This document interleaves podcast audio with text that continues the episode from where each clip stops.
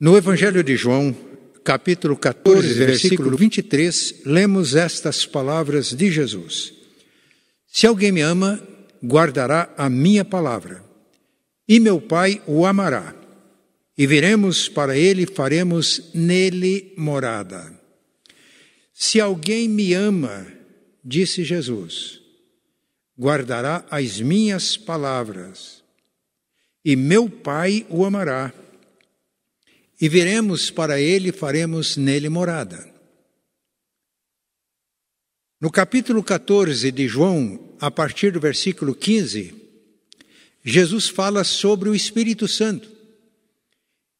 Ele tinha dito para os seus discípulos que a partida dele estava iminente, a morte dele se aproximava, e com essa notícia, os discípulos ficaram tristes e ele disse: Não vou deixar vocês órfãos, eu vou voltar para vocês. Ele não estava falando da segunda vinda.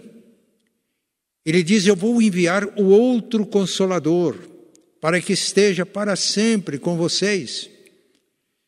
Ele está falando a respeito do Espírito Santo. O Espírito da verdade que o mundo não vê, não conhece mas vocês o conhecem, porque ele habita com vocês, ele estará em vocês. E foi neste contexto que Jesus fez a afirmação: Se alguém me ama, guardará a minha palavra, meu Pai o amará, e viremos para ele e faremos nele morada. O que entendemos deste texto é que o Filho, Jesus e o Pai, vem morar no coração daqueles que creem em Cristo e que obedecem a Sua palavra. E como o Pai e o Filho moram no coração do crente? Por intermédio do Espírito Santo. Então, que maravilha! O Deus Trino mora em nós, no nosso coração. Isso significa comunhão íntima com Deus. Por exemplo, a oração não é um ritual que nós nos dirigimos a um Deus distante. A oração, neste contexto, é uma conversa com Deus que habita em nós e vivemos com Ele em comunhão íntima. Mas João, na sua carta, na sua primeira carta, capítulo 4, ele diz: Nós amamos porque Deus nos amou primeiro. E no capítulo 4, versículo 10, João diz: Nisto consiste o amor não em que nós tenhamos amado a Deus, mas Ele nos amou e enviou o seu unigênito para vivermos por meio dele. Cristo nos reconcilia com o Pai. O pecado faz separação entre nós e Deus. E ao invés de um relacionamento de comunhão, de harmonia, a um relacionamento de conflito, de medo, de pavor. Deus disse através do profeta Isaías: Os meus ouvidos não estão tapados para que não possam ouvir, as minhas mãos não estão encolhidas para que não possam abençoar. Mas os pecados de vocês fazem separação entre mim e vocês e os pecados de vocês impedem que eu ouça as orações. E Paulo escreveu na carta aos Romanos: porque todos pecaram e separados estão da glória de Deus. Disse mais: o salário do pecado é a morte. É o pecado que nos separa de Deus. Mas em Cristo Deus derruba esta barreira Nisto consiste o amor, não em que tenhamos amado a Deus, mas em que Ele enviou o seu unigênito para vivermos por meio dele. Cristo, então, é o mediador que nos liga ao Pai, nos reconcilia com o Pai. Eu sou o caminho, ele afirmou, a verdade e a vida, ninguém vem ao Pai senão por mim. Jesus segura com uma de suas mãos nas mãos do Pai e na outra na nossa mão para nos reconciliar com Deus. E como ele faz isso? A Bíblia nos ensina que Deus é amor, portanto, Deus não quer condenar o pecador. Mas a Bíblia afirma que Deus é justiça e, portanto, Ele não pode inocentar o culpado. Se o pecado é ofensa contra Deus e nos separa de Deus, como resolver este problema? Deus então enviou o seu Filho. Ele assumiu a nossa natureza humana e voluntariamente assumiu a culpa do nosso pecado, e se o salário do pecado é a morte, ele morreu pelos nossos pecados. O sacrifício de Cristo por nós foi perfeito, completo. E uma vez que cremos no que Deus fez por nós em Cristo, nós somos totalmente e realmente salvos, reconciliados com o Pai, pela fé em Cristo, e tudo isso é graça de Deus. Pela graça sois salvos mediante a fé, reconciliados com Deus, justificados pela fé, temos paz com Deus. Mas Jesus não apenas morreu, ele venceu a morte pela ressurreição. Não apenas ressuscitou, mas ele ascendeu, subiu ao céu e foi glorificado pelo Pai, assentando-se à sua direita. E glorificado à direita do Pai, ele enviou o Espírito Santo. E o livro de Atos registra este acontecimento. Então, todos os que creram em Cristo receberam o dom do Espírito Santo que uniu todos a Cristo cabeça no céu e uniu todos uns aos outros, nascendo assim a igreja. E Paulo, na carta aos Efésios, afirma que, tendo crido nele em Cristo, fomos selados com o Espírito Santo da promessa. E o Espírito Santo que recebemos quando cremos em Cristo é o selo, é a garantia da nossa salvação eterna. Ele já é as primícias daquilo que vamos receber em plenitude quando Jesus voltar em glória. Nós já antegozamos, já usufruímos a vida eterna e a garantia é a presença do Espírito Santo em nós.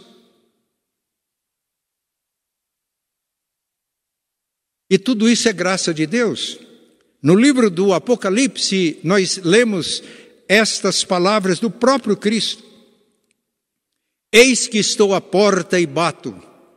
Se alguém ouvir a minha voz e abrir a porta, eu entrarei em sua casa, cearei com ele e ele comigo. Apocalipse 3:20.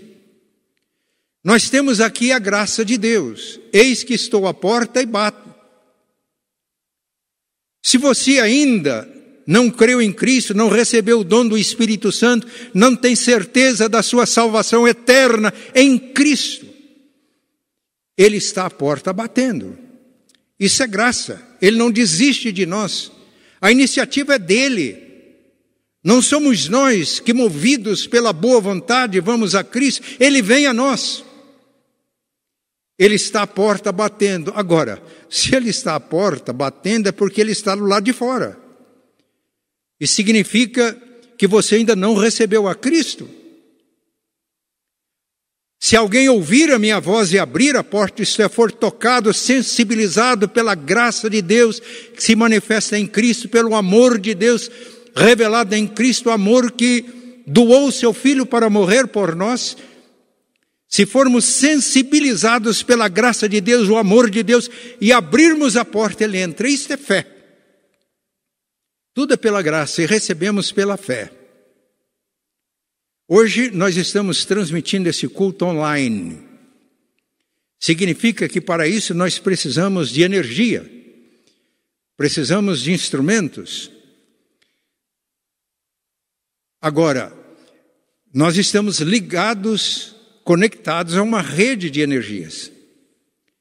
Mas se não acionarmos essa energia, se não ligarmos o receptor ou interruptor, nós não teremos energia. O simples fato de na minha casa eu ligar um interruptor não produz nenhuma energia, mas é a condição necessária, necessária, essencial para que a energia que já existe na rede se manifeste e a gente seja abençoado.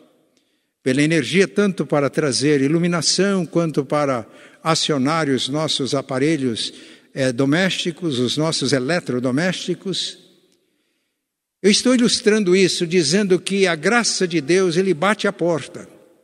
Abrir a porta é um ato de fé. Por quê? Porque a fechadura está pelo lado de dentro. Cristo nos ama, não desiste de nós, ele vem até nós, fala conosco, nos sensibiliza pelo seu amor, mas ele não arromba a porta. É preciso que, ao ouvir a voz de Cristo, abrimos a porta, o coração, para acolher a presença de Jesus.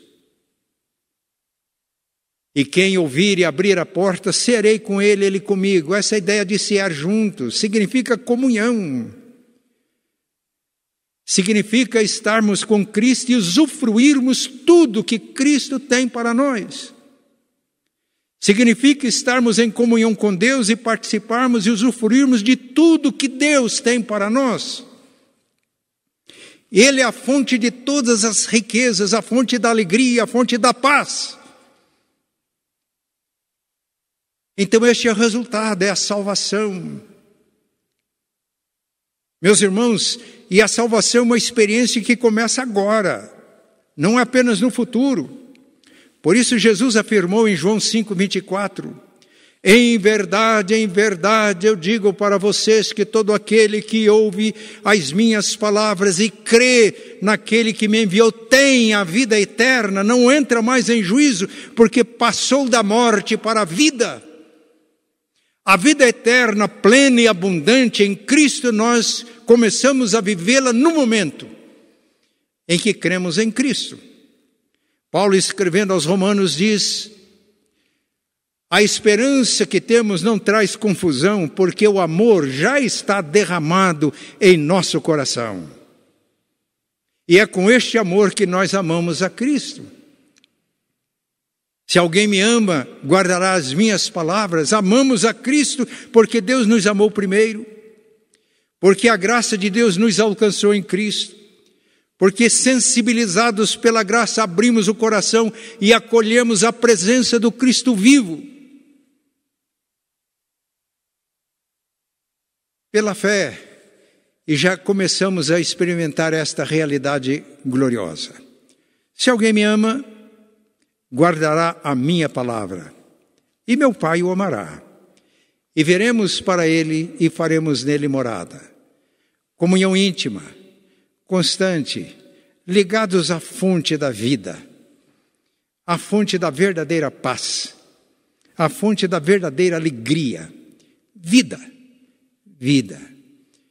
Que Deus abençoe, para que, se o coração estiver fechado, duro, trancado, é o momento de abrir o coração e acolher a presença de Cristo. Isso é fé. E o resultado disso é salvação, comunhão com Deus. Uma comunhão tão íntima que a oração, repito, não é um ritual dirigindo-se a um Deus distante, é a conversa com o Deus Trino que mora em nós, que vive em nós. Pai, que a tua palavra possa produzir frutos nas nossas vidas. E nesta tarde, vidas que ainda não, corações que ainda não se abriram para Cristo, sejam tocados pelo Espírito Santo, para que abra os corações, acolha a presença de Cristo e em Cristo a salvação, a vida eterna, a vida plena e abundante. Oramos agradecidos em nome e por amor de Cristo. Amém.